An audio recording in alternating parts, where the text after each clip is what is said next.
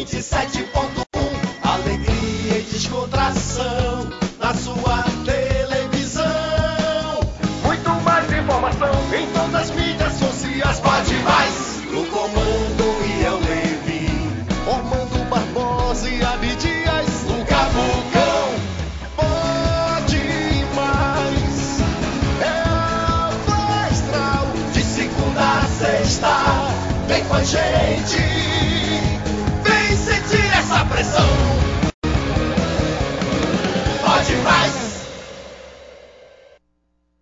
E pra lá. agora? E agora, Tanner?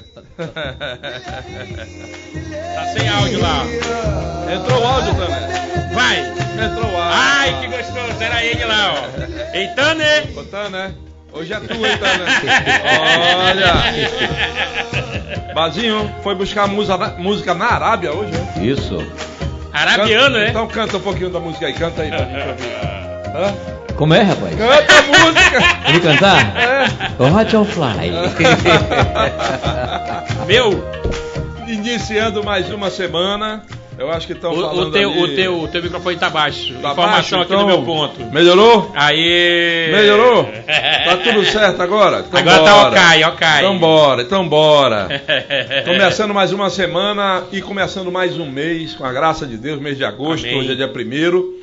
Não é o mês do desgosto, esqueçam isso. Vai ser um mês Do bom para todo mundo, irmão. se Deus quiser, para você que está em casa. E a gente vai começar com uma entrevista muito bacana, porque eu sei que todos vocês que estão aí do outro lado gostam de ver a fiscalização das contas dos gestores públicos, né? E nós vamos falar sobre isso hoje. Esse é o nosso tema no programa de hoje. Nosso convidado é a pessoa que está no comando dessa história toda e ele vai falar muito comigo e com vocês, com o Ormando e com a Abdias, com o nosso Bazinho, sobre a atividade dele é, no controle das contas públicas, tá certo? Meu amigo Armando Barbosa, boa noite. Boa noite, meu querido Iel Levi, meu amigo, meu parceiro pra tudo. Quer dizer. Tudo não. Quer dizer. Quer dizer. Tudo não. Quer dizer. Agora me deu medo. Quer dizer, quer dizer, Não quer faça dizer. isso não. Quer dizer. Entregou o esquema. Boa noite, Bazinho! Vamos na área, Tudo vamos bem? na área.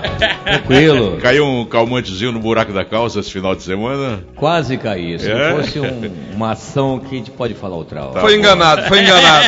Não, não, não, tudo em dias. O Todo teu dia, som tá tá com eco, o teu som. Boa noite, Cabucão! Boa noite, meu compadre Armando Barbosa. Tamo junto. Tô na área com a minha espingarda incendiária. Ah, moleque. Boa noite. Emendando logo a bola aqui, passando pra minha ponta direita, Abdias, o Cabucão. Tamo junto. Vai dizer pra você onde é que você pode nos sintonizar agora. Vai lá, Abdias. Boa Beleza, meu compadre? Primeiramente, boa noite, cabeça branca, o dono da lancha, Iel Levi. A benção, papai. Como sempre digo e repito, tem duas pessoas que eu amo nesse mundo. Uma é o Senhor e a outra o Senhor escolhe pra me amar. Boa noite, meu compadre Armando Barbosa. Boa noite, parceiro. Tamo junto, mais uma segunda aqui no Pode Mais. Boa noite, maestro Bazinho. Estamos na a. Chiripoca piando e a galera de casa que nos dá essa audiência fantástica de segunda a sexta-feira, das 18 às 19h30 aqui na Record News Manaus, canal 27.1. Estamos ao vivo na NET, canal 78, na Vivo TV, no canal 586, em todas as mídias sociais do Grupo Diário de Comunicação. Estamos ao vivo na Record News Manaus, no YouTube e no Facebook. Estamos ao vivo pelo blog do Iel Levi, no YouTube e no Facebook. Assim que se encerra o programa, fica guardadinho lá no Facebook do nosso amigo Ormando Barbosa 1, Ormando Barbosa 2, Ormando Barbosa Ah, homem pra ter Facebook, Ah, né? moleque. Eu E- fui lá hoje. Aê, deu, deu um bom 15 dia. mil pessoas. Pô, 5 mil cada um, fora os perseguidores, né? Tá top, então, É. tá top das galáxias. Você, Você gostou? acompanha lá. Gostou do bar da Júlia? Gostei mesmo, meu irmão. É. Negócio fora de série, né? Eu vi que você tava lá no mezanino. é, não dava pra outro, né? Só ele. Dominou a área, dominou a É. área. Ei, tamo junto, um abraço ao pessoal Mande um da abraço lá pro cara de coruja. Um abraço aí a galera da Cachoeirinha, o Bar da Júlia, top das galáxias. A conserva é sensacional, inclusive. Que você pegou o couro lá com o poeta. Fomos só apanhar no dominó. Olha, pra galera de casa que tá curtindo também a gente no Instagram, muito obrigado por você estar tá curtindo, compartilhando, divulgando. Você que ainda não tá curtindo, não tá compartilhando, entra agora lá, vem muita coisa boa pra vocês aí. É só entrar no Instagram, arroba Pode Mais Amazonas, que lá você tem todos os links pra curtir ao vivo e gravado. Porque assim que encerra o programa, fica guardadinho em duas plataformas digitais, que são elas Deezer e Spotify.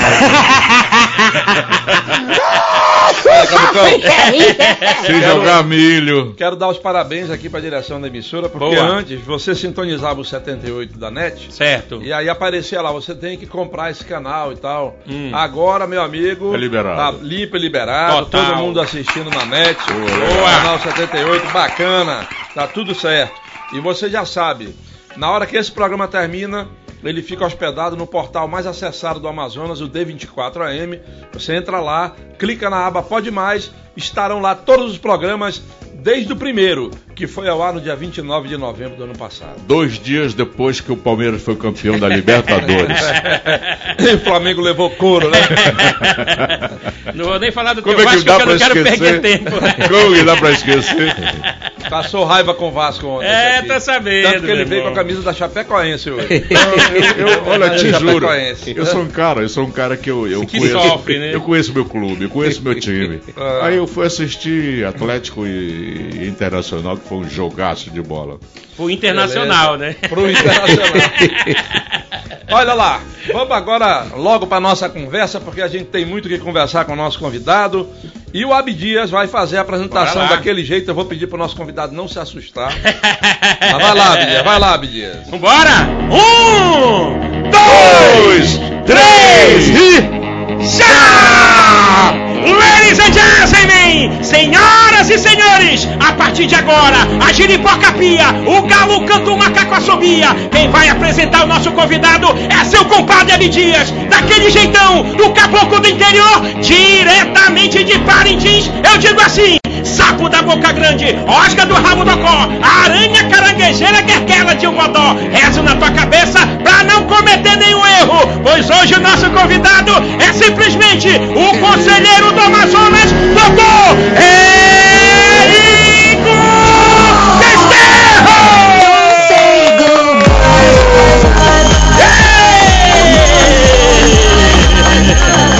É pra guardar. O Seja conselheiro bem-vindo. Érico Desterro é atual presidente do Tribunal de Contas do Estado do Amazonas, presidente pela segunda vez, inclusive, e nos dá a honra de ter aceitado esse convite para a gente bater esse papo, ele, nós e vocês aí em casa. Conselheiro, o senhor já imaginou uma solenidade daquela no TCE? Tudo muito sério, tudo muito solene. Entra um apresentador desse. O que, que acontece, conselheiro? Diferente, né? Diferente, não é? Uma coisa a ser pensada, viu? Aí.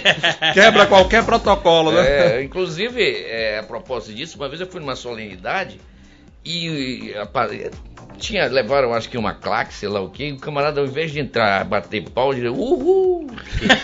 E eu achei aquilo bacana, não é? Bacana. Ah, e foi lá no tribunal isso aí? Não, não, não. não. Foi, em outro Foi lugar. fora, mas eu Ah. achei, eu invejei, viu? Eu invejei.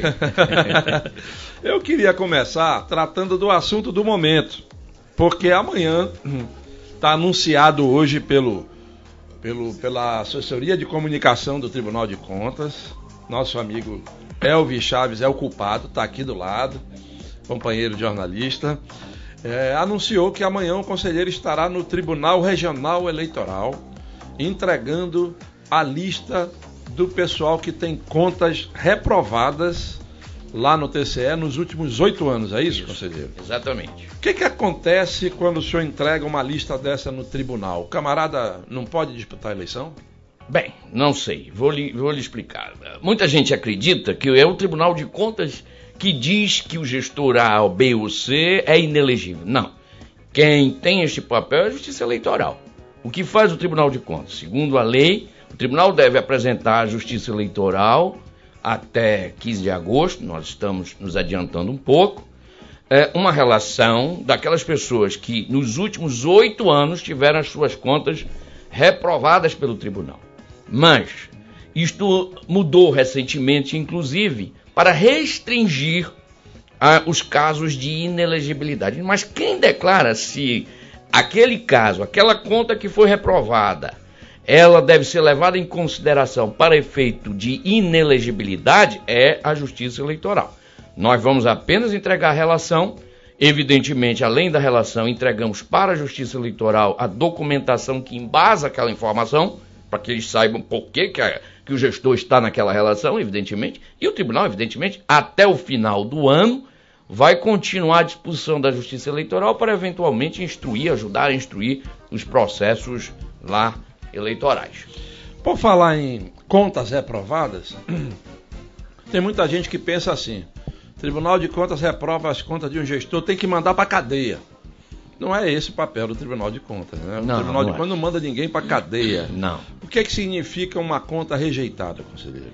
Ah, às vezes, é, é, em primeiro lugar, que tem essa mania de mandar as pessoas para cadeia. Isso não resolve nada. O que resolve é evitar o dano ao erário, ao, ao, ao recursos públicos.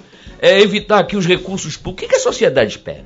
Eu acho que ninguém espera é, somente ver pessoas presas. Isso não, não adianta nada, de nada. O que a sociedade espera dos órgãos de controle? o máximo de empenho e de eficiência possível para evitar o dano. Nós temos aí recursos limitados, muitas demandas na área de saúde, educação, saneamento, transporte público, segurança pública, não é? E o que, a sociedade espera do poder público e, portanto, também dos órgãos de controle? Que, se, que o dano seja evitado, que não ocorra o dano. E, portanto, é claro que, no limite, diante de, de contas que não foram prestadas, ou foram mal prestadas, ou diante da comprovação de que houve desvio, malversação, é claro que não tem outro caminho a não ser o tribunal rejeitar essas contas. Mas antes disso, nós temos feito um trabalho muito grande para evitar o dano. Notadamente, é, parando, por exemplo, licitações que começam errada. Então, erradas, desculpe, é, é, através de representações do Ministério Público ou mesmo de denúncia da sociedade. Qualquer pessoa do povo pode se dirigir ao Tribunal de Contas por diversos meios para apontar e reclamar sobre uma licitação, sobre um concurso público, enfim, sobre tudo o que envolve a aplicação dos recursos públicos, não é? E o tribunal pode cautelarmente impedir que o prejuízo avance, que a licitação errada avance e chegue a uma conclusão é, que prejudica a todos, não é? Um concurso público, o tribunal tem barrado concurso público no início. É bem melhor. Por quê? Ah, deixa correr o concurso público e, e um ano, dois anos depois o tribunal diz assim, olha, teve um defeito lá no edital. Não tem cabimento. O concurso vai prejudicar aquelas pessoas que se dedicaram a estudar e que passaram e que não tem nada a ver com o problema de um, de um erro, às vezes formal, de um edital, não é? Então, é, é isso, né? É melhor a gente trabalhar, e nós temos tentado fazer isto, antecipando o problema, evitando o prejuízo. Uma outra coisa que também pouca gente sabe, essa que é a realidade, é que o tribunal julga as contas e as remete para a Assembleia Legislativa ou para as câmaras municipais que terão a prerrogativa de confirmar ou não aquele julgamento, aquela apreciação pelo tribunal e aí efetivamente tomar as medidas punitivas. É isso, né? É exatamente isso. Veja, só nos casos do chefe do Poder Executivo, ou seja, no âmbito estadual do governador e no âmbito dos municípios, dos prefeitos. Uh, nesse caso, quem julga governador, prefeito, presidente da República é o parlamento, é a Casa Legislativa, cada um, evidentemente, na sua área. Assembleia julga o governador, Câmara Municipal julga o prefeito. Então, qual é o papel do Tribunal de Contas nisso? O tribunal emite um parecer técnico, chamado parecer prévio, exatamente às contas, ao julgamento das contas, que instrui tecnicamente o poder político no julgamento. Mas o, o julgamento lá no parlamento é político, embora apoiado, evidentemente, sobre argumentos técnicos. Então é preciso que isso seja repetido realmente à exaustão. Você fez bem em frisar isso e me perguntar. Porque as pessoas precisam saber disso. Precisam, inclusive, pressionar a Câmara Municipal para apreciar. Às vezes fica lá, por questões é, políticas, fica lá, ninguém julga nada, né? ou porque não querem, naquele momento, atritar com o prefeito. Você sabe, você tem experiência, todos aqui têm experiência né, nesses assuntos, sobretudo é, no estado do Amazonas. Os municípios são pequenos, todo mundo se conhece. Há realmente, às vezes, alguma dificuldade aí de enfrentar os problemas, mas é preciso que a sociedade saiba que o responsável por julgar prefeito é a Câmara Municipal, governador, a Assembleia, Assembleia. Legislativa. Agora, muito se reclamava, se reclamou ao longo da história do Tribunal de Contas, pelo que o senhor acabou de colocar, a demora no julgamento das contas. Isso hoje mudou, a, a, a, essa realidade mudou? O julgamento hoje é mais célebre no Tribunal de Contas? Melhorou, mas está longe de estar no patamar ideal. Nós temos que fazer uma autocrítica. O tribunal, é, às vezes, demora demasiadamente para apreciar as contas. É, nós precisamos tornar essa apreciação mais rápida, mais eficiente. Agora, em favor o, do Tribunal de Contas, deve-se dizer o seguinte: recentemente o Supremo Tribunal Federal mudou a sua jurisprudência, porque antigamente se admitia a, o parecer prévio nas contas municipais como suficiente para. É, bastava a, o, o parecer do Tribunal de Contas e o julgamento das contas do prefeito, porque quando o prefeito no interior assume a condição de ordenador de despesa, entendia o Tribunal de Contas o quê? Então nós podemos julgá-lo. Pois bem, veio o Supremo e recente, coisa recente, é, dois anos no máximo, mudou o seu entendimento anterior, dizendo não. Quem julga, o único que pode julgar prefeito é a Câmara Municipal, não é?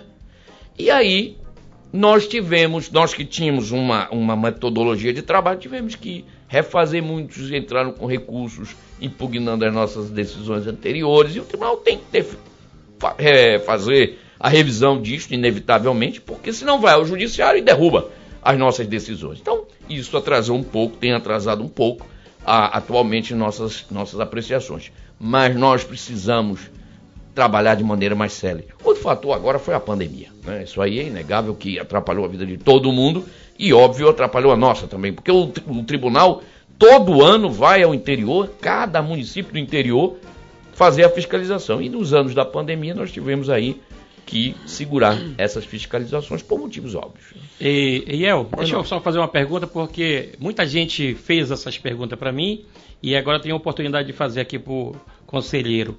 É, o, o, Tribunal de Contas julgou, reprovou a conta, um exemplo só. É, é, julgou a conta, reprovou a conta do governo, né? Foi passada para a Assembleia. Sim. A maior bancada do governo está lá. Aí não julgou essa conta. Como é que vai o Tribunal de Contas ou para quem o povo vai recorrer para tentar que essa conta seja julgada?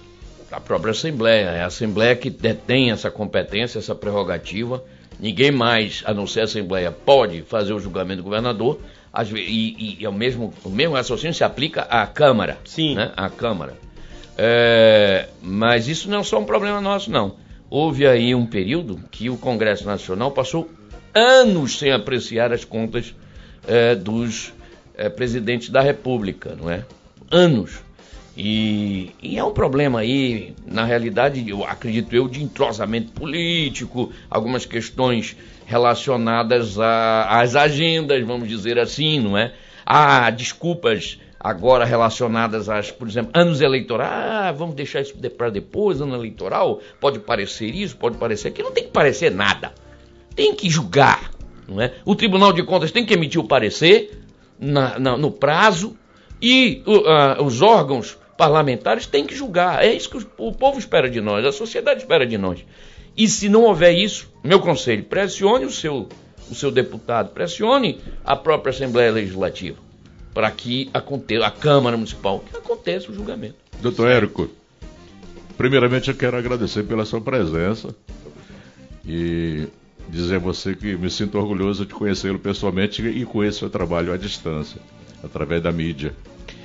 Pegando, fazendo a, a pegada da pergunta do Cabucão, já que vai a responsabilidade da prestação de conta para a Assembleia e a Assembleia, a maioria é situação, quer dizer, está tudo colado com o governador, exemplo, ou o prefeito, não vai dar em nada, vai para o lixo todo esse trabalhão de vocês? Olha, isso é muito relativo. Você viu que, por exemplo, é, já impediram uma presidente da República e reprovaram antes as contas dela, é?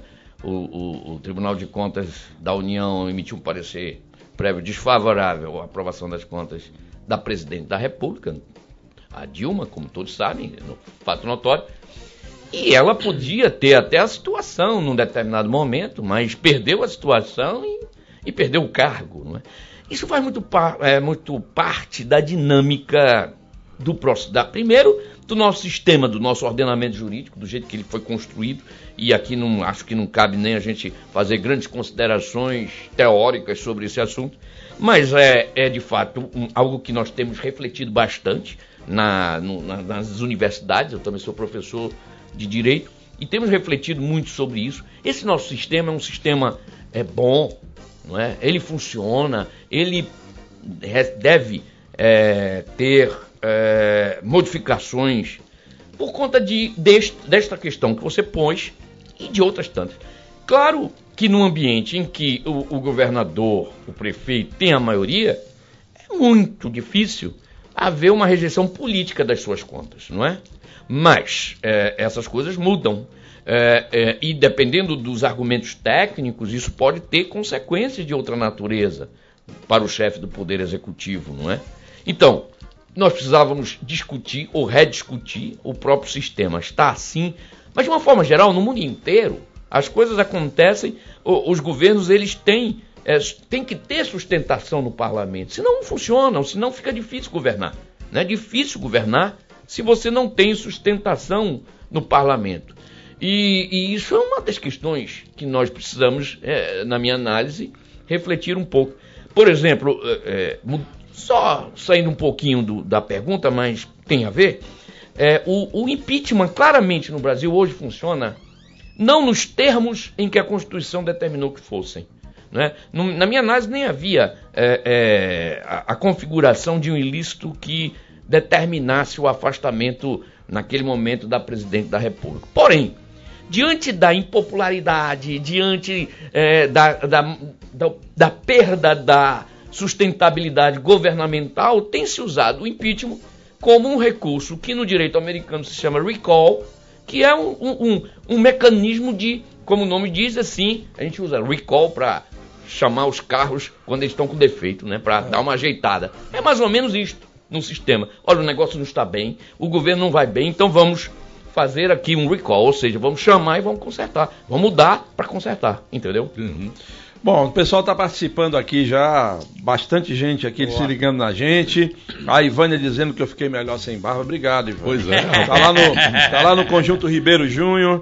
Aqui também o Calixto, rapaz, lá do Multirão. A gente também, conselheiro, aqui tem a função de tentar ajudar a resolver as coisas. Então, o Calixto fala o seguinte: tá lá no bairro Mutirão. Gostaria de saber a quem recorrer. Aqui no final da Rua 1 do Mutirão tem um esgoto que está sempre entupido, prejudicando mais de 30 famílias. De manhã, quando as crianças saem para a escola, tem que pisar na água do esgoto, correndo o risco de pegar uma doença. Gostaria de alguém que resolvesse isso. Vamos passar a sua demanda para a assessoria da Prefeitura de Manaus, tá, Calixto? Um abraço. Boa noite a todos da bancada. Cabucão tá uma, com uma cara de ressaca da porra. Diz o Nildo Gouveia do Alvorada. Tô um não, meu irmão. Tô abraço não. aí pro Nildo. Adivinhão. Domingo, domingo é só refrigerante. é. Sérgio do Novo Aleixo, telespectador assíduo do melhor programa de entrevista de Manaus. Um abraço.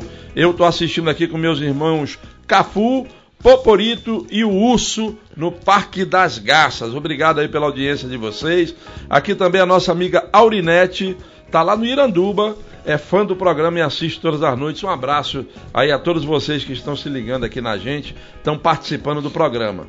Doutor Érico, o senhor foi procurador do Ministério Público de Contas. Portanto, o senhor está fora daquela daquilo que as pessoas também costumam questionar muito, que é foi nomeado um político para o Tribunal de Contas. O senhor está longe de ser um político, né? É, por, ser, por ter sido procurador e na sua gestão anterior, de 2012 a 2013, o senhor procurou acelerar bastante os julgamentos de processo e tal. Essa sua experiência como procurador ajudou nessa concepção mais abalizada sobre o funcionamento do Tribunal de Contas? Não sei lhe dizer. É, eu, eu, eu vejo com um certo. Eu acho que há um pouco de preconceito também nessa afirmação muito genérica de que, ah, porque se é oriundo do parlamento, é, a indicação é política, dificilmente a pessoa. Olha, eu tenho visto exceções, e vou lhe falar, não posso mas eu tenho visto exceções tanto de um lado quanto do outro. Exceção no que diz respeito a indicações de, de gestores que vêm da política, vamos dizer da política partidária, porque todos nós somos políticos, não é? Uhum. No sentido próprio da, da palavra, no sentido original da palavra. É, político quer dizer é, aquele que participa da sociedade, da polis, da, do movimento é, é, das coisas, que nos interessam enquanto coletividade. Bem, nisso todos somos políticos, mas o político partidário, eu tenho visto exceções, tanto de um lado quanto do outro, vindo da política e que exerce com honradez, com dinamismo, com responsabilidade, com probidade o cargo de conselheiro do Tribunal de Contas. E também já tenho visto por aí afora, não é? Pessoas que vêm da, da, do Ministério Público, da auditoria e que se revelam no cargo de conselheiro hum, problemáticos, é, preguiçosos, diria eu, às vezes. Não é? Por quê? Porque não tem compromisso com a, a, a dinâmica do tribunal, com o funcionamento do tribunal, não é?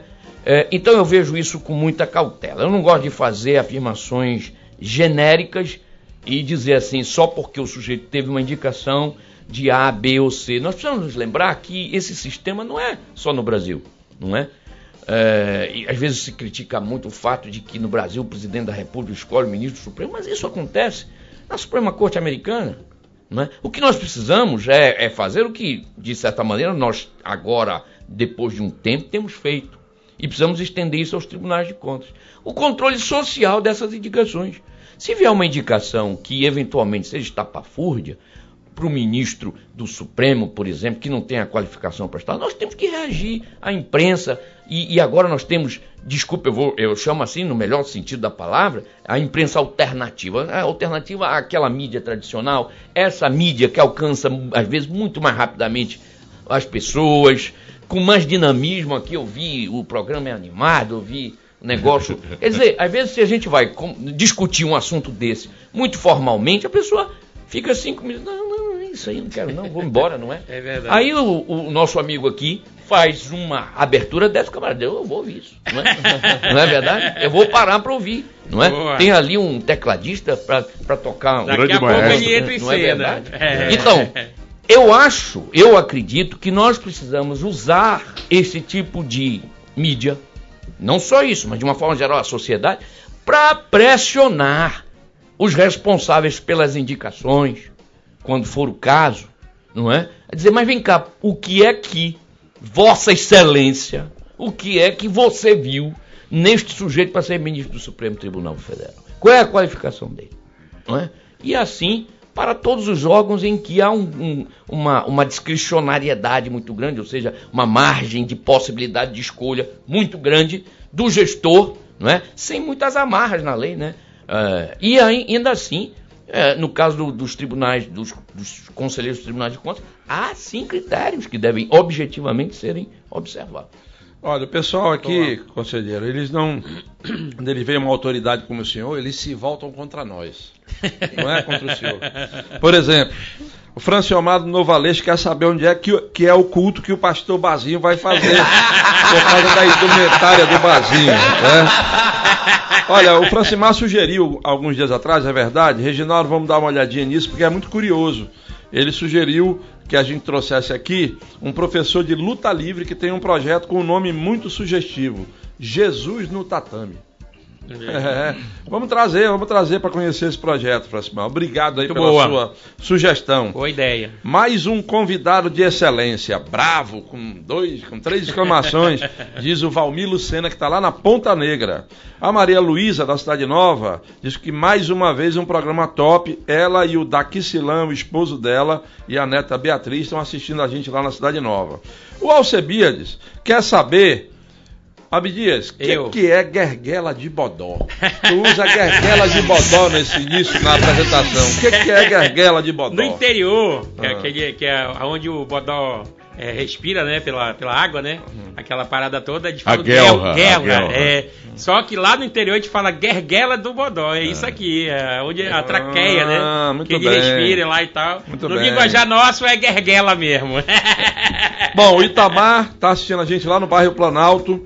E o Éder, de Parintins, Boa. tá assistindo a gente lá em Parintins. Alô, meu amigo Deve Éder. ser pelo YouTube, Te esperou. naturalmente, Ou né? Facebook, né? Ele é fã do programa e tem uma pergunta. Conselheiro, prestação de contas de um deputado. Quando da primeira eleição dele era 13 mil reais, eu acho que ele quer dizer, é, na realidade não é prestação de contas. E nem é do TCE isso aqui. Mas vou, você perguntou, Vamos vou dar a oportunidade para o conselheiro te explicar. O que ele quer dizer é o seguinte: primeiro o cara declarou 13 mil em bens. Aí passa quatro anos como deputado, os bens dele vão para milhões de reais. Como é que o tribunal vê essa, esse tipo de situação? Olha só, é, bem, obrigado aí pela audiência e pela pergunta, pelo interesse. Parintins aí. Não, olha, bacana, né? Olha só, é, primeiro, essa realmente não é a nossa, em princípio, a nossa área de atuação. Isso aí é, é a Justiça Eleitoral que vai exatamente é, verificar se há compatibilidade entre a declaração feita não é, e a, a realidade. É claro que, de uma forma geral, é, todos os gestores, todos os, os agentes políticos estão sujeitos a uma fiscalização patrimonial. Não é?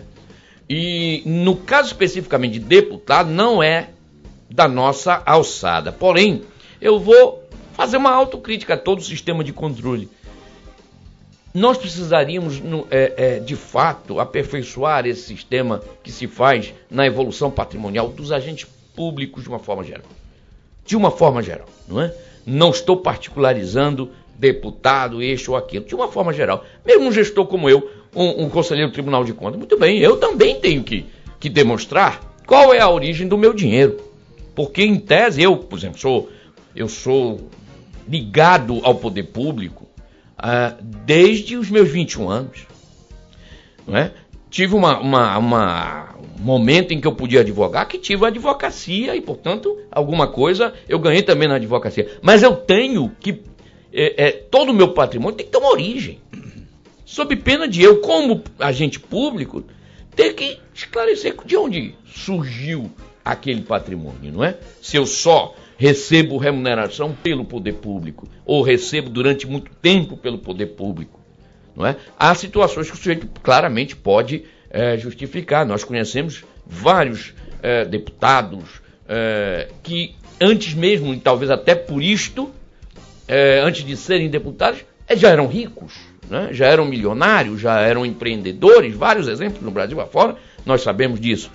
Tudo bem, mas aqueles outros, e mesmo esses, tem que demonstrar evolução patrimonial, não é? Porque todo mundo é obrigado. Quem se mete Muitas vezes as pessoas dizem assim, mas isso não é uma invasão? Eu já vi colegas meus dizer, isso é uma invasão de privacidade?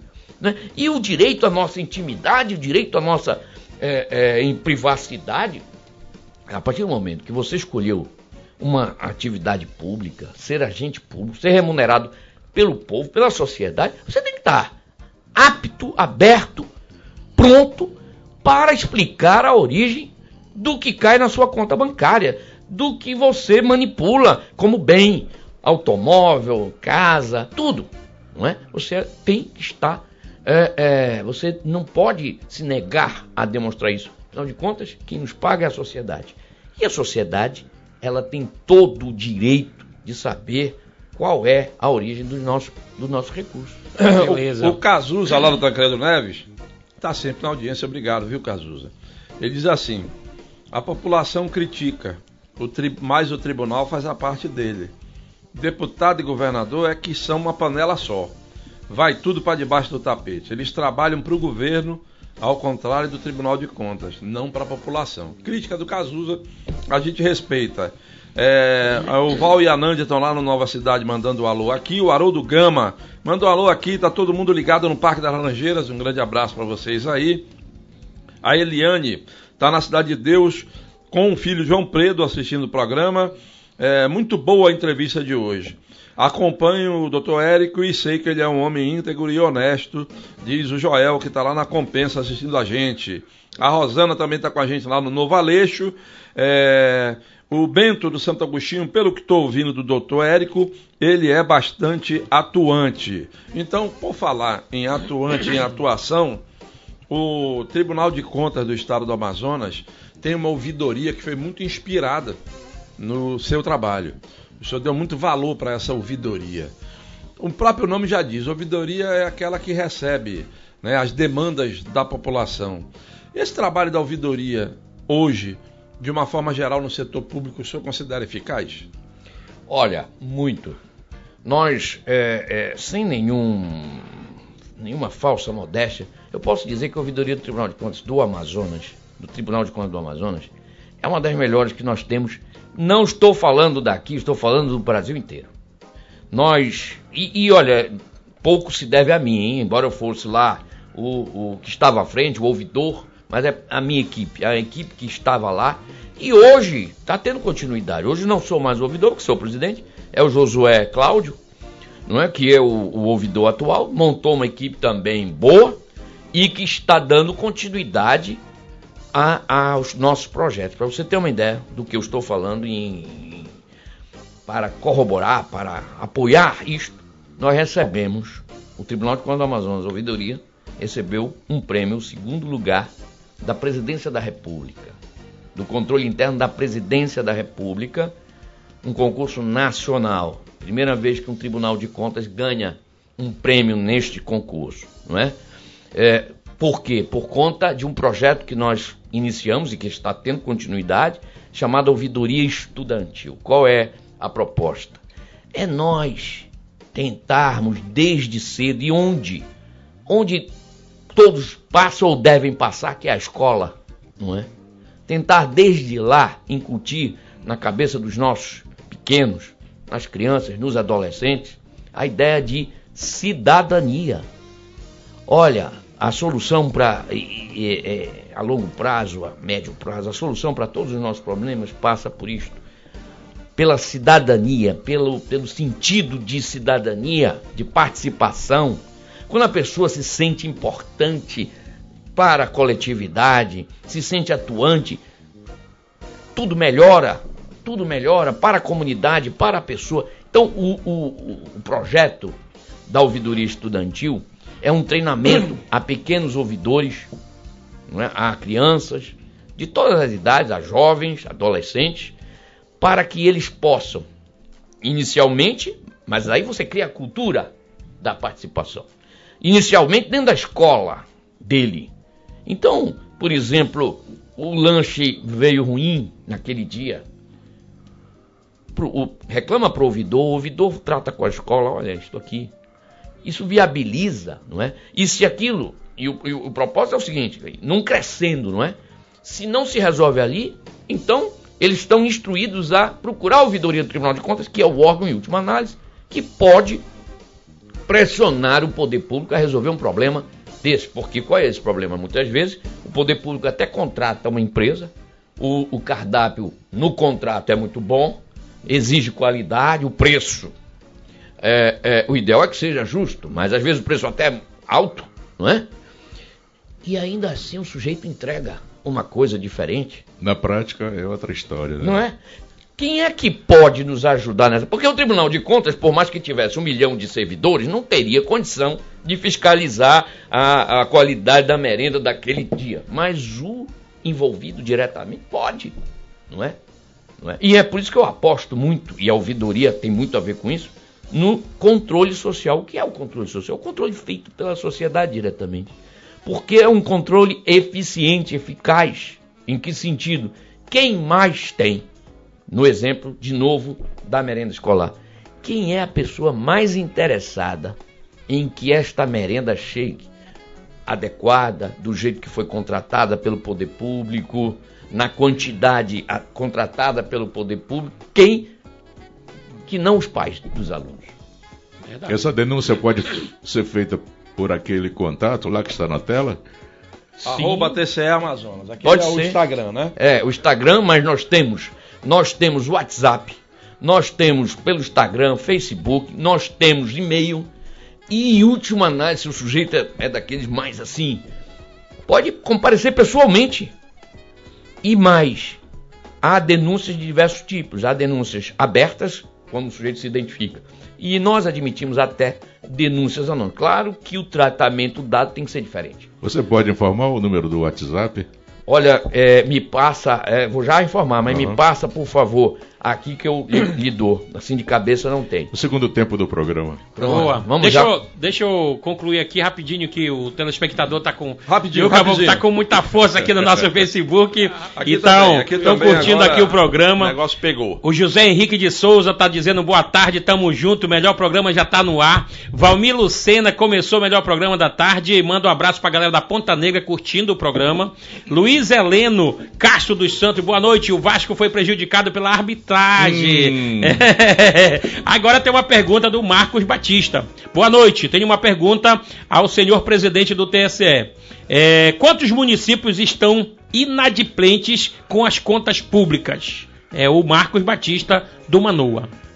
Olha, ele me pegou. De cabeça eu não tenho. Mas são muitos, então. De cabeça não. É inadimplente, não sei direito se ele está se referindo às contas do ano passado, deve ser isso, não é? Sim, com sim, deve certeza. ser. É, com certeza. na realidade, não são muitos, não. Nós, é, nós tivemos uns atrasos, mas é, na medida que os. de, de- de poucos dias, meses, é, não são muitos, não. Dessa vez, não. Já houve situações no passado terríveis em que nós tínhamos que pressionar com um pedido, inclusive, de intervenção municipal, Municipal, né? é, tudo. Mas esse ano a coisa foi relativamente boa. Vou ficar devendo só o número para ele. Nessa mesma linha aí, é, a gente tem algumas informações das prefeituras, né? Que estão fazendo contratos exorbitantes, levando várias atrações nacionais, mesmo com a população numa miséria, passando uma fome. E a gente faz uma pergunta: qual a sua opinião sobre isso, né? O que, que o Tribunal de Contas pode fazer, né? Para Claro. tentar intervir em alguma coisa agora? e ajudar o Pode, povo. claro. Pode agora? Pode. Não, é, bem, eu quero lhe dizer o seguinte: muito antes dessa maré agora de novo é, de shows, eu já, como relator de Show contas, acima de 500 mil, Pois meu é. E outra coisa, é, shows assim que não sei dizer, porque também quem sou eu para dizer que o show é adequado ou não, mas fora um pouco da realidade de um pequeno município, um pequeno município que tem o que tem um índice de desenvolvimento humano dos piores do Brasil, às vezes, não é? É, que não tem um quilômetro de esgoto, ah, não, a cidade está entregue, não tem educação, não tem creche, por exemplo, creche.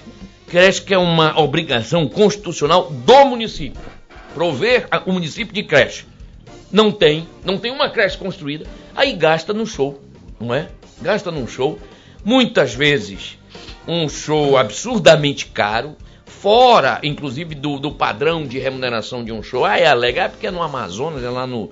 Tem que chegar em Manaus, depois tem que pegar um barco, depois pegar não sei o que, o equipamento. Mas isso interessa. O que interessa é, é que é algo despropositado, na minha opinião, não tem razoabilidade. Outro dia eu ouvi um argumento, disse assim, ah, o povo do interior tem direito ao lazer. Sim, claro que tem. Óbvio. Exatamente. E, e é papel do poder público pro- providenciar lazer é, e divertimento. Mas dentro do que é razoável, inclusive, mas para quem o poder público? Muitas vezes você contrata um, um- um cantor sem muita ligação, inclusive, com a nossa cultura. Por que não contratam as pessoas que estão aqui? Que tem tudo a ver com nós. Que são mais Conosco, baratos, né? Desculpe, conosco. Perfeito. É, certeza, entendeu? É, é, enfim, por quê? Mais baratos, prestigiar os nossos artistas Valorizando o que é locais, nosso, não é? né, meu irmão? É, Valorizando a nossa cultura. Claro, evidentemente, por que não? E mais baratos, mais, mais adequados no meu A Bahia ver. faz isso todos os anos. Pronto, não é? É. Tem a ver com eles, não é? É. Tem a ver com eles. E nós temos aqui, com certeza absoluta, os nossos artistas que respondem muito bem a isto. Deixa eu matar uma curiosidade. Deixa eu só posso? responder uma pergunta tua primeiro, porque o Elvis foi rápido aqui Uhum. e esclarece o seguinte sobre contatos, tá? É, aliás, é, uma das coisas boas que o conselheiro Érico fez foi levar o Elvis pro TCE. Elvis é competentíssimo, não é porque é meu amigo, mas é muito competente. Tá lá no TCE desde então, foi passando de conselheiro em conselheiro porque tem competência. O Elvis informa aqui, esse arroba TCE Amazonas, que está aparecendo aí, embaixo do- da designação do conselheiro, ele leva você tanto para o Instagram, quanto para o Facebook, quanto para o Twitter, quanto para o YouTube e até para o TikTok. Lá no TikTok tu também bota o pessoal para fazer dancinha, não? Bota. É. Então, ó, Instagram, Facebook, Twitter, YouTube TikTok. Se você quiser fazer uma denúncia ou fazer uma demanda qualquer para o Tribunal de Contas do Amazonas, arroba TCE Amazonas. Mas a ouvidoria, ela também atende nos seguintes endereços. ouvidoria.tce.am.gov.br, beleza? ouvidoria.tce.am.gov.br. O zap que você perguntou é o 92 aqui de Manaus, 98815 mil, 98815 mil.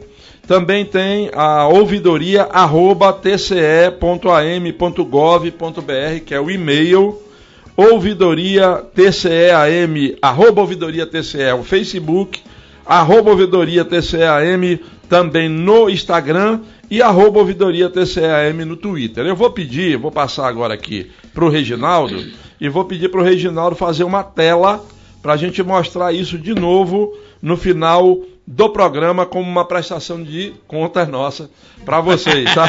Para vocês saberem como Boa. acessar o Tribunal de Contas, tá bom? Vou, é meu compromisso. Vou colocar essa tela da ouvidoria no final do programa. Muita gente participando aqui.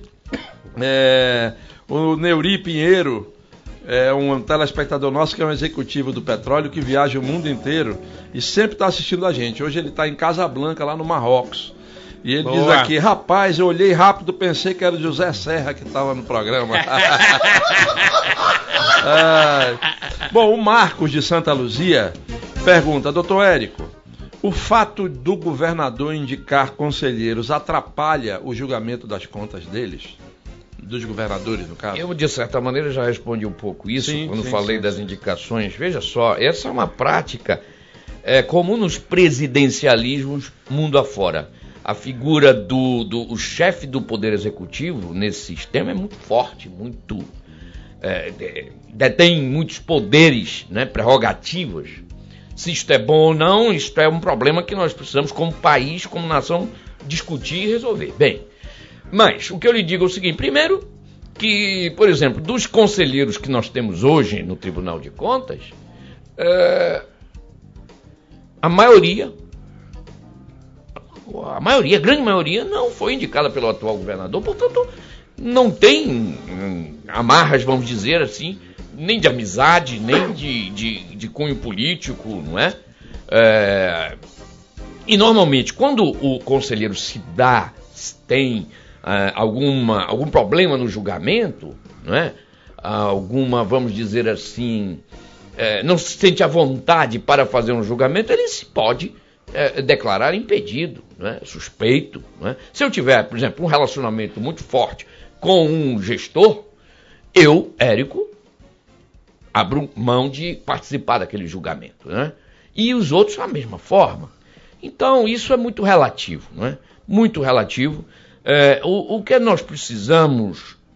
é, é, há uma frase, acho que do ministro Marco Aurélio, que diz mais ou menos assim: não se paga a gratidão com a toga, não é? Você pode ser grato, mas não pode transformar essa gratidão numa obrigação de proteção, de, eh, enfim, da- daquela pessoa que de alguma maneira participou do processo de nomeação. Porque mesmo eu que, vim do, que venho do Ministério Público, fui nomeado por um governador. Claro que o critério é outro, ele tinha limitações, eram apenas três nomes, ele teve que escolher um, não é? Ele teve que escolher um, já é diferente quando há uma amplitude maior de possibilidades. Em princípio, qualquer um da sociedade que preencha minimamente certos requisitos pode ser conselheiro do Tribunal de Contas. Quando abre uma vaga, é preciso que a sociedade saiba disso. Quando abre uma vaga no conselho, qualquer pessoa que detenha as qualificações lá da Constituição pode se candidatar à vaga. Vai na Assembleia Legislativa e diz: Eu quero ser candidato. Coloca o meu nome aí. E depois, claro, vai ter que trabalhar junto aos deputados e convencê-los de que ele merece ser o, o, indicado. Mas, em princípio, qualquer um pode, é, dentro das vagas livres da Assembleia Legislativa, né? a Assembleia tem quatro vagas possíveis para indicar o Tribunal de Contas do Estado, não é? Então, em princípio, é, é, era mais ou menos isso que eu, que eu queria dizer. Pensar. Entendi. Paulo Henrique do Santo Antônio, o Tribunal de Contas faz a parte dele, mas não tem força para botar ninguém na cadeia. Não é força, é prerrogativa, tá? Meu amigo Paulo Henrique, obrigado pela sua participação. E na Assembleia tudo vira pizza, segundo ele aqui.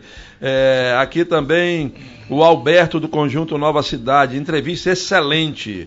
É, não é culpa do tribunal se os gestores continuam errando. A gente cobra segurança, mais segurança, por exemplo, mas os políticos não fazem leis que, mais duras que garantam segurança para nós. Opinião aqui do nosso amigo Alberto do Conjunto Nova Cidade. Obrigado pela tua participação também, Alberto. Boa. Ligado no programa está o Adelso do Dom Pedro. Parabéns pela entrevista, doutor Érico. Obrigado por tirar dúvidas importantes para a população, diz ele aqui. O programa está top, é, diz o Itamar, do bairro Planalto. Aliás, o Itamar levanta uma questão aqui.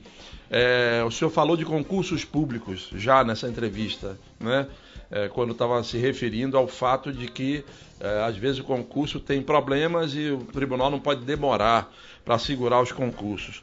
O que, que o senhor acha, é, é a pergunta do Itamar do bairro Planalto, dos temporários, dos funcionários comissionados e temporários. Segundo ele, não era melhor ter menos e mais estatutários, mais concursados? Eu penso como ele. É, essa é a minha. E não só penso e falo, como quem acompanha a minha atuação no tribunal sabe que eu luto por isso. Olha, por exemplo, a Universidade do Estado do Amazonas hoje tem um, um corpo de professores muito bom. Muito bom. Né? Rivalizando com a Universidade Federal do Amazonas, né? rivalizando no sentido melhor, né? quer dizer, são corpos de, de, de professores muito bons, ambos. Por quê? Porque escolhidos após um concurso sério, em que o sujeito é submetido a uma banca séria, não é? qualificada. Então isso tende a melhorar a qualidade da instituição que faz concursos públicos sérios. Não é?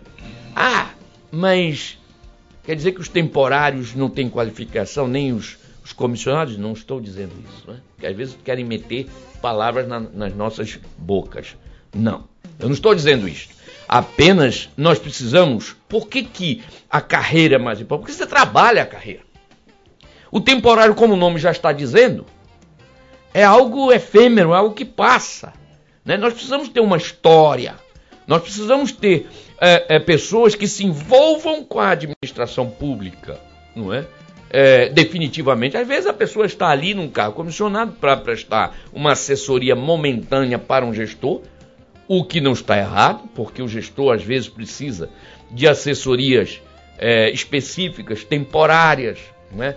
baseados muito na, na, maneira de trabalho daquele gestor específico. Às vezes o sujeito tem em torno de si, eu mesmo tenho, pessoas que não tendo vínculo com a instituição, é, já conhecem a, a, minha dinâmica de trabalho, já têm um compromisso comigo, eu tenho confiança naquelas pessoas, no trabalho delas, conheço. Então, às vezes, um, um corpo de funcionários em cargos comissionados é importante. O que o problema do Brasil é que, na minha análise, há um número excessivo de cargos comissionados.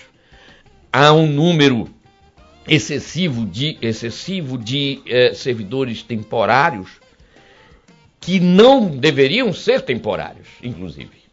Não estão adequadamente qualificados ali, porque o servidor temporário tem uma razão de existir. Por exemplo, caso típico que eu mencionam em sala de aula. É, recruta, é, agora, agora, censo, vai haver um censo, não é? E vai haver necessidade de não sei quantos mil recenseadores, não é? Começou hoje, né? Parece que sim, né? Sim, começou Bom, hoje. Começou Já imaginou se a administração... 180 mil res- recenseadores. Pronto, olha lá. Este é um caso típico. Imagina se a administração pública tivesse que abrir vaga para 180 mil pessoas. E aí acabou o censo e essa gente vai fazer o quê?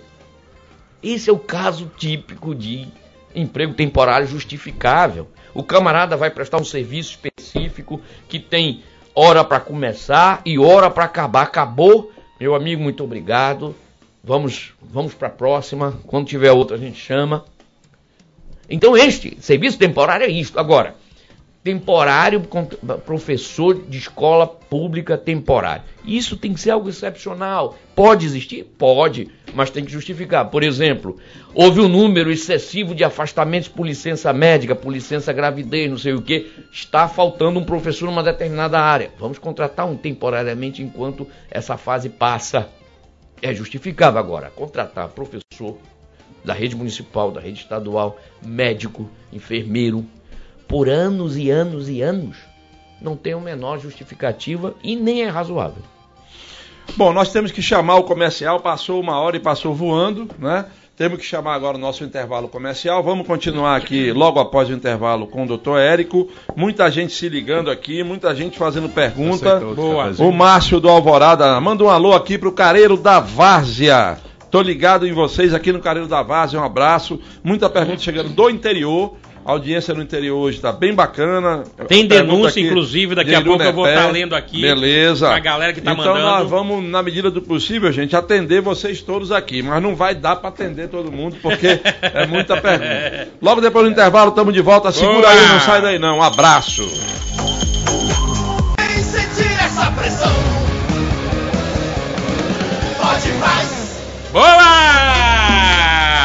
Estamos de volta, recebendo hoje aqui no Pode Mais o presidente do Tribunal de Contas do Estado do Amazonas, o doutor Érico Desterro. E a gente volta com uma pergunta que está recorrente aqui direto, direto, e a gente tem que fazer. Doutor Érico, Bruno da Ponta Negra, pincei o Bruno aqui, tem vários, mas pincei o Bruno. Gostaria de perguntar quantos aprovados do concurso do Tribunal de Contas o senhor pretende chamar no ano que vem, já que esse ano não dá mais. É. Primeiro que dá, eu poderia Dá? chamar esse ano. não- Mas vamos esclarecer a primeira coisa. É, o tribunal já chamou todos os. Porque reclamam muito de fazerem concurso e depois não chamam. Não é? É, isso é um problema da administração pública que o tribunal tenta combater e, e eu sou francamente é, partidário da ideia de que se você fez um concurso público, você identificou as necessidades e você tem que chamar se o sujeito foi aprovado. Bem, naquela ordem de classificação e dentro das vagas. O tribunal já fez isso. O tribunal já chamou todos os aprovados que é, no edital se comprometeu a chamar. Não, a quantidade que prometeu chamar. Já está chamando, eu. Além das vagas prometidas dentro do edital. Daqueles servidores que se classificaram. E eu, e quem? E, de novo, eu não é só discurso e nem falatório, é só pegar a minha vida e o que eu fiz quando fui presidente do Tribunal de Contas há 10 anos, não é? E o que eu tenho feito nas minhas decisões como conselheiro. Eu sou entusiasta do concurso público, da carreira, dos funcionários efetivados, não é? E em nome disso, eu tento chamar o máximo possível de servidores que o Tribunal de Contas precisa não é? contratar, chamar. Então eu tenho mais até dezembro de 2023. Eu posso, inclusive, renovar a validade do concurso e, portanto, esse concurso pode se estender até de, é, é, 2025, não é? a validade dele. E dentro disso, o tribunal chamará todos aqueles servidores necessários, quando houver necessidade. O que nós não vamos fazer é chamar por chamar, quando não há necessidade para, uma determinada, para um determinado cargo. Por exemplo, hoje nós estamos muito bem é, servidos de servidores da área de engenharia. Não estou dizendo que eu não vou chamar, posso chamar, mas nós temos muito, muito, uma quantidade boa e de bons servidores da área de engenharia. Bem, é, e não é só isto. Às vezes, ah, mas sempre não está precisando? Sim.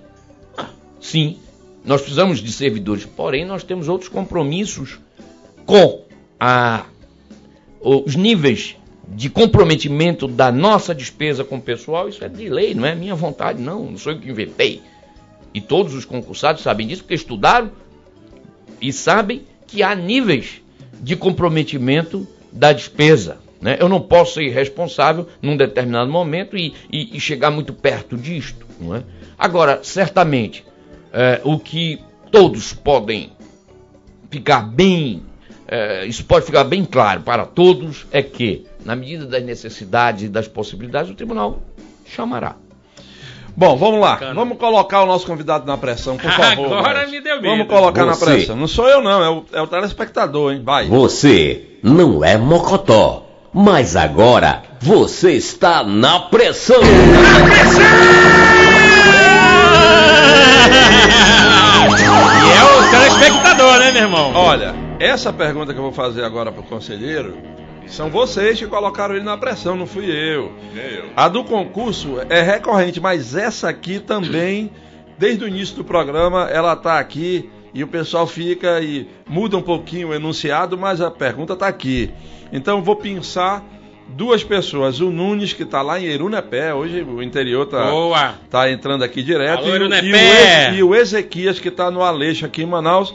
Em suma, eles estão perguntando a mesma coisa. Por que não se vê a reprovação de contas de governador e de prefeitos de Manaus, só de prefeitos do interior.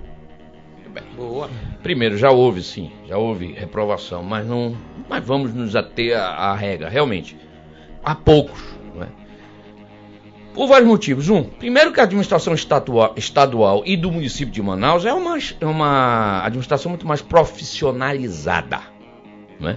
No município do interior, nós temos ainda problemas sérios problemas sérios de falta absoluta de pessoal qualificado. Outra coisa, é, é, há históricos casos de situação em que o, o, o prefeito que entra é inimigo mortal do que sai e o que sai leva tudo, todos os documentos, não é? Leva o arquivo todo não é? E aí, meu amigo, fica uma situação difícil, às vezes, para quem vai prestar contas. E muitas das vezes as, as, contas. Outra coisa, há uma grande irresponsabilidade. Às vezes o sujeito não presta contas. Pronto, não presta contas. É? Isso nunca aconteceu com o governador do estado, nunca aconteceu com o prefeito de Manaus. Repito, essas administrações, elas são mais, é, vamos dizer assim, profissionalizadas. Não é? E existe um outro fator. Qual? Ah, as contas do governador do estado e as contas do prefeito são contas de. Não são contas de gestão, são contas de administração, de governo. Não é? O que quer dizer isso? O prefeito não assina, meus amigos, nenhuma despesa. O governador, muito menos. Ele é o chefe da administração pública, o governador e o prefeito de Manaus. O que acontece no interior? O prefeito do pequeno município, ele reúne, chama para si a responsabilidade de ser o gestor do município, não é? é? Inclusive nessa tarefa de fazer pagamentos, liquidar despesa. Ora, entrou nessa área, ou o sujeito se prepara para responder para o tribunal, ou vai ter problema mesmo, não é? Então, objetivamente, a, eu identifico como principal motivo para que isso aconteça muito no, no, no, interior, nos municípios do interior, e não aconteça em relação à administração estadual, e se ele pegar Brasil afora, é assim. Brasil afora é assim, não é? é como estou dizendo, as contas do governador e as contas do prefeito da capital, que normalmente, quando eu estou falando da capital, porque é um município, no, no Amazonas é, é o único município realmente com expressão. É, há municípios, por exemplo, no interior de São Paulo, não, que tem essa mesma essa mesma grau de profissionalismo. Exatamente, não é? Uhum. Essa mesma. Então eu reputo é, como explicação razoável para isso isto que eu estou dizendo. Bom, A gente tem aqui várias pessoas participando. Sebastião Pereira do Lírio do Vale parabeniza o programa por uma das melhores entrevistas já feitas, essa com o doutor Érico, porque ela é muito necessária próximo de uma eleição. É isso aí, tem razão. Aqui também. E amanhã é, sai a lista, né? Amanhã vem ali, todo mundo de olho, hein? Sérgio Vieira do Manoa, parabéns pelo programa e pela explanação do Dr. Érico. Os gestores dos órgãos públicos precisam de treinamento urgente, é a opinião do Sérgio Vieira do Manoa. É... O programa está muito bom, entrevista esclarecedora. Eu só quero é que o Bazinho toque uma música para minha mãezinha que está completando 80 anos hoje. Olha aí, rapaz. Diz é, é o Célio Andrade da Cachoeirinha, o nome da mamãe dele é Célia Guimarães. Alô, dona Parabéns, Célia! dona Célia. Parabéns, Oitentão. minha comadre! Oitentão, bacana. Tamo junto! O Nicandro tá lá no refeitório da Infotrônica no Distrito Industrial, na hora do rango, assistindo a Na gente. hora do grude. É. Hoje o programa acertou de novo em trazer um entrevistado de alto gabarito. Eu gostaria de fazer uma pergunta ao conselheiro. Quando é liberada uma verba para o executivo fazer uma obra? Essa pergunta também é muito recorrente aqui, é simples, objetiva, né? Quando é liberada uma verba, esse nosso dinheiro que está lá na obra é fiscalizado pelo TCE? Tem que ser, né?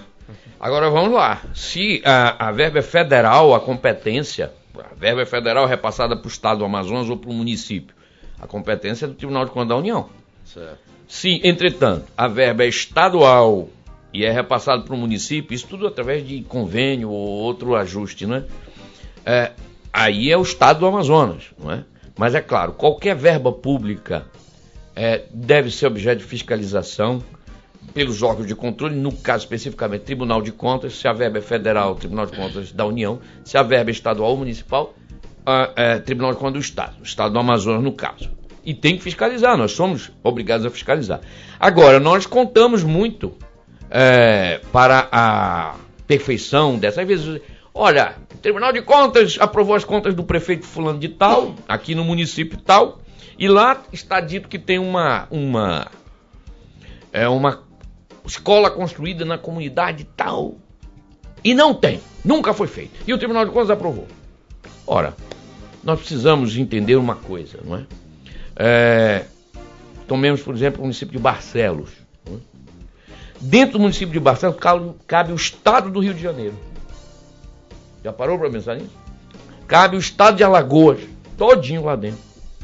não é? Embora, se nós formos levar para o lado da, da questão orçamentária e financeira, a expressão, evidentemente, orçamentária e financeira de Barcelos não é igual do estado do Rio de Janeiro, não é igual de outro estado qualquer, óbvio.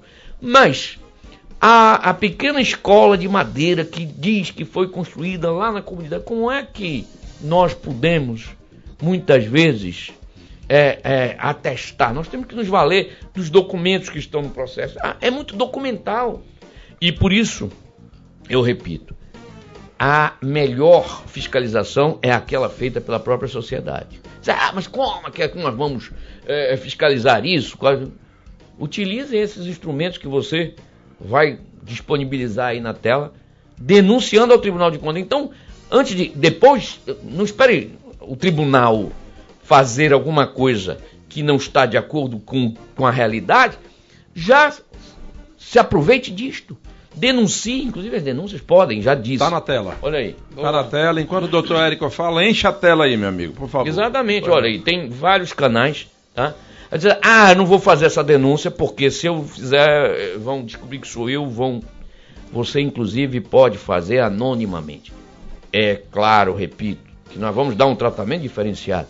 Não é porque então qualquer um pode fazer uma denúncia anônima contra uma autoridade, contra um agente público, é que eu já vou presumindo que o sujeito está. Não. A gente sabe também que há pessoas que utilizam de meios de cidadania para fazer coisas erradas, para apenas a, atingir um desafeto político, uma pessoa de que não gosta, enfim.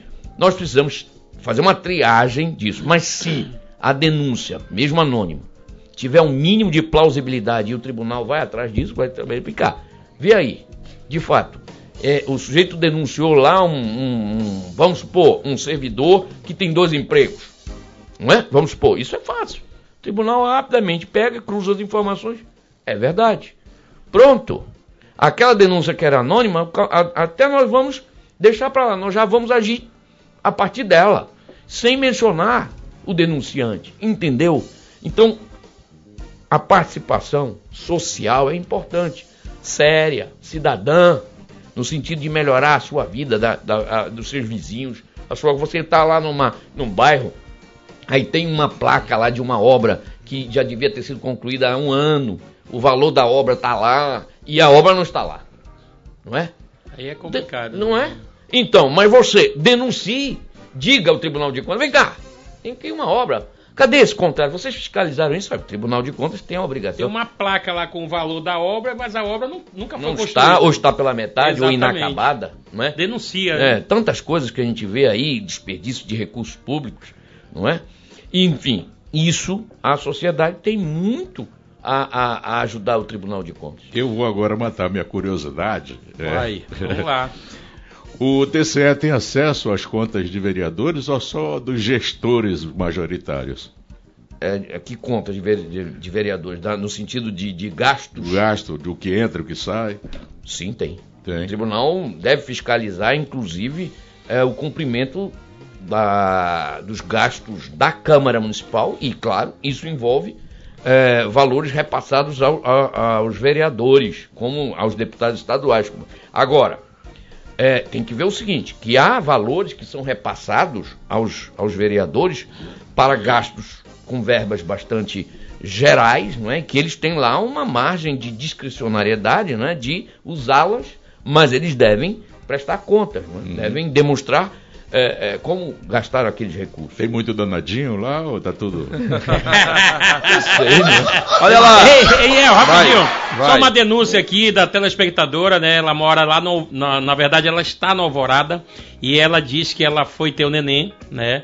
E simplesmente a maternidade do Alvorada 2 está jogada às traças. Ela disse que os profissionais estão se virando como podem, tirando do próprio bolso, para tentar comprar o material de limpeza que não tem nos banheiros da maternidade. Ou seja, os funcionários estão pedindo para as pessoas que estão sendo atendidas denunciarem né, para o Ministério Público a maternidade do Alvorada 2, que não tem material de limpeza, não tem papel higiênico, não tem as coisas básicas ali, que claro, uma paciente que está ali com o neném é, é, recém-nascido, com certeza, meu irmão, é um risco de pegar qualquer tipo de infecção. Então tá feito, não quis se identificar, mas é a maternidade do Alvorada 2, e, inclusive ela disse que está assistindo lá o programa.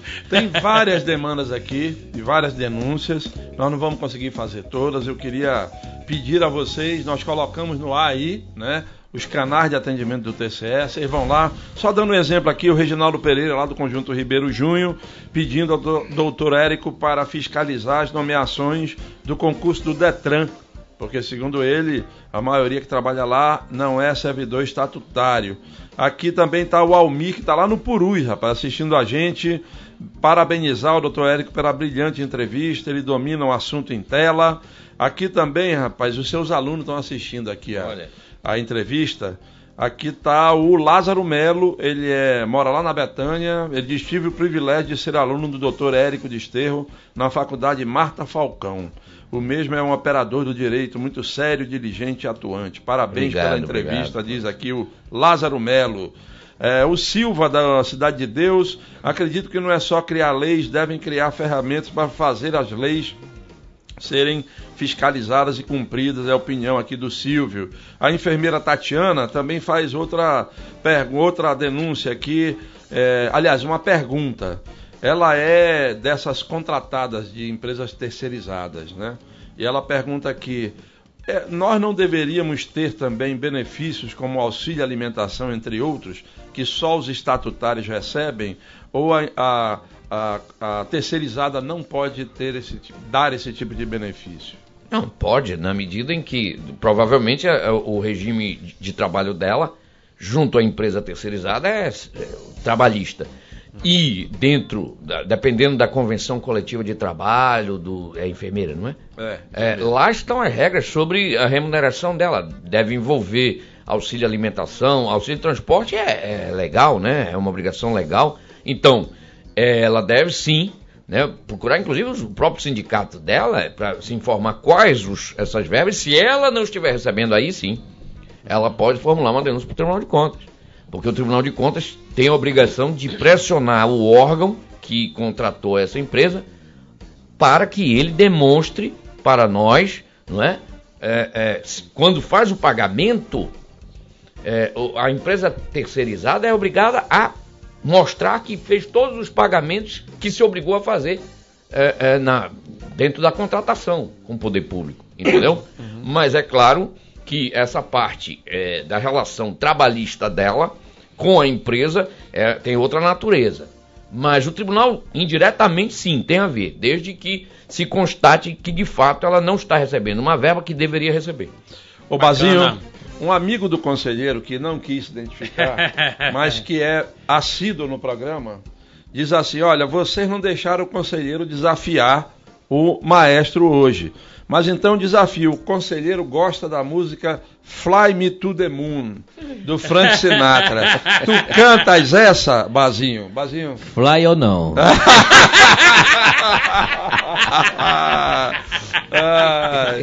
Doutor Érico, o, Mer, o Meriton da Cidade Nova, ele faz uma pergunta bem interessante. Quando há o sorteio do relator das contas do governador, por hum. exemplo, se o conselheiro foi sorteado, aliás, foi nomeado pelo, por este governador, ele fica relator das contas desse governador ou ele se julga impedido? Bom, a questão do impedimento é uma questão muito pessoal. pessoal. Normalmente, nós temos é, tido situações em que o conselheiro que foi nomeado. Veja bem, agora é aquela questão. É, eu fui nomeado pelo governador Eduardo Braga e já fui relator das contas do governador Eduardo Braga. Agora veja em que circunstâncias. Em primeiro lugar, porque o fato de ele ter me nomeado, eu sou do Ministério Público. Ele tinha uma lista para nomear, podia me nomear. Né? É diferente, evidentemente, de alguém que é nomeado por um governador que tem uma forte ligação político-partidária com ele. Uhum. Eu não me senti é, constrangido de julgar as contas, de apreciar como relator as contas do governador Eduardo Braga. Aliás, não me sinto de nenhum governador, porque não, me, não tenho, assim, relação de intimidade, de, de, de relação antiga com aquela pessoa no, no, na, nos embates políticos, nas coisas, enfim, não tenho. Não é? Isso vai muito da pessoa, muito da, daquela situação, não é? E, mas eu tenho visto vários conselheiros declinarem da relatoria de certas contas em relação a certos governadores, a certos gestores. Dias, você quer? Vai. Não, a galera do, do YouTube tá mandando um abraço aqui pro programa. E como não, a gente não tem como ler todas essas mensagens, vou mandar só um alô para toda essa turma que tá mandando mensagem aqui. Camila Cavalcante, Adrícia Pinheiro, Ângela Moraes, Rosália Feitosa, Socorro Lins, Rosália, é, inclusive diz assim: Conselheiro Érico sempre dando um show de conhecimento. Parabéns pela entrevista. Obrigado. E o Valdir Ramos, parabéns pelo convidado. Ele diz: o Tribunal de Conta dos Municípios faz falta hoje, presidente? Presidente? Nenhuma. Nenhuma. é o Valdir Ramos nenhuma. lá do Manoa. Na minha opinião, nenhuma. Veja bem, é, tenho até grandes amigos que foram do Tribunal de Contas dos municípios, não é? Uhum. é amigos ainda hoje, na área do, do professor Clínio Brandão, por exemplo, era procurador, meu grande amigo, não é? Quando eu digo não faz falta, não é pela eventualmente tinha lá uma uma servidora excepcional é, que hoje é professora da UEA, professora Gláucia, é, estudiosíssima, não é? Então, que me entendam bem. Não que não houvesse lá um, um quadro muito bom de, de procuradores, de, de, conselheiros, enfim. Mas eu acredito que o Tribunal de Contas do Estado é, é suficiente, é um órgão suficiente para apreciar as contas do Estado e dos municípios. É, é, quase todos os estados da Federação Brasileira só tem um Tribunal de Contas. Do Estado. São poucos hoje, é, salvo engano, três, é o, é, é o do, de Goiás, do Pará, e não, Goiás, Pará e Bahia, que tem Tribunal de Contas do Estado e dos municípios, e existe o Tribunal de Contas do município de São Paulo, só para a capital, e o Tribunal de Contas do município do Rio de Janeiro, só para a capital não é? Esses foram ressalvados pela Constituição de 88. Eram os que havia e a Constituição proibiu que se criassem novos, não é? E aí eu até acho que tem uma justificativa de São Paulo. São Paulo tem um orçamento, o município de São Paulo tem um orçamento maior que vários estados, quase todos os estados da federação. Rio de Janeiro, muito semelhante. Então tem uma justificativa. Mas aqui no Amazonas, me parece que o Tribunal de Contas do Estado é suficiente é, é, para cumprir essa missão de controle das contas públicas. Tereza do Campos Sales, é, eu pensei, são várias perguntas também nesse sentido. Estou pensando a sua, Tereza. Obrigado pela audiência. Você pensa Pergunta muito. claro, pergunta claro. Aí o outro já está pensando, É, já né? vai pro outro Já vai É porque o lançamento, lançamento legal hoje. Cerol, né? Sei. né? Ó, conselheiro, quem fiscaliza, o TCE fiscaliza as contas de todo mundo. Quem fiscaliza o TCE? Pronto, essa é boa. Pinção legal. Olha só, é, a- nós temos o dever de prestar contas à Assembleia Legislativa. Que, claro, se nós. Quem poderia fiscalizar as contas do, do- do- do Tribunal de Contas seria o próprio Tribunal de Contas. No passado já foi assim, acredite. É, o tribunal emitia parecer sobre suas próprias contas. Claro que isso não tem muito cabimento, não é uma prática razoável e, portanto, é, hoje a Constituição entrega essa competência à Assembleia Legislativa do Estado. Mas é bom que se diga o seguinte: que o Ministério Público, é, os ministérios públicos, eles também têm uma função de fiscalização. Eles fiscalizam a atuação do Tribunal de Contas, não é? Então, eventualmente, se alguém tem alguma coisa a, a denunciar contra o Tribunal de Contas, uma ação, enfim, tem aí o Ministério Público que toma a- é, é, atitudes e, inquéritos também envolvendo os tribunais de contas, o nosso Tribunal de Contas também.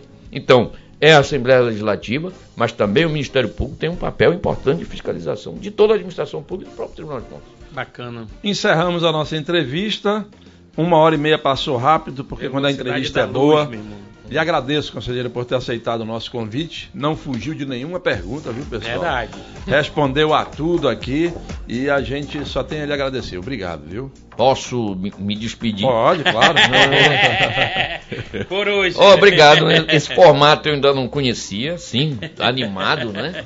Uma coisa animada que torna, inclusive, a coisa mais leve e propicia, inclusive, que as pessoas fiquem. Talvez esse seja o, o- a grande fórmula do, do sucesso, é, é prender um pouco a atenção e também aqui e acolá alguma coisa diferente. Muito obrigado pelo convite. O- Eu e o Tribunal de Contas estamos à disposição de vocês e de todas as mídias. É, eu prometi no meu discurso de posse que tentaria fazer uma administração a mais visível, né, a mais transparente possível. É, e eu quero levar, concretizar isso, levar isso adiante. Eu tenho uma relação com o Tribunal de Contas do Estado muito grande. A maior parte dos, meus, dos anos que eu tenho de vida estão dentro do Tribunal de Contas, não é? Eu tenho 30 e... Já perdi até com 36 anos de Tribunal de Contas, não é?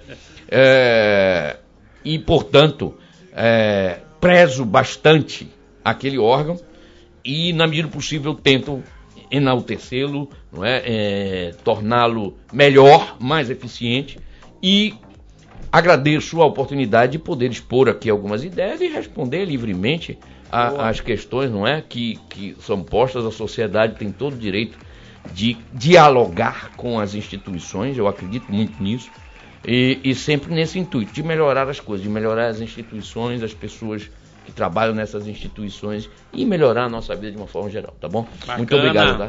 Obrigado ao Show senhor. de bola, show de Parabéns, bola. parabéns. Já que, já que Tamo o Bazinho, junto. o Bazinho se negou a cantar Fly to the Moon, a gente se despede por aqui. Você vai ficar devendo, mas essa vai cantar em inglês amanhã como castigo. Grande abraço a todos, boa Thank you noite, very obrigado much. pela audiência. Até Valeu, amanhã, valeu, até valeu. amanhã. Boa noite.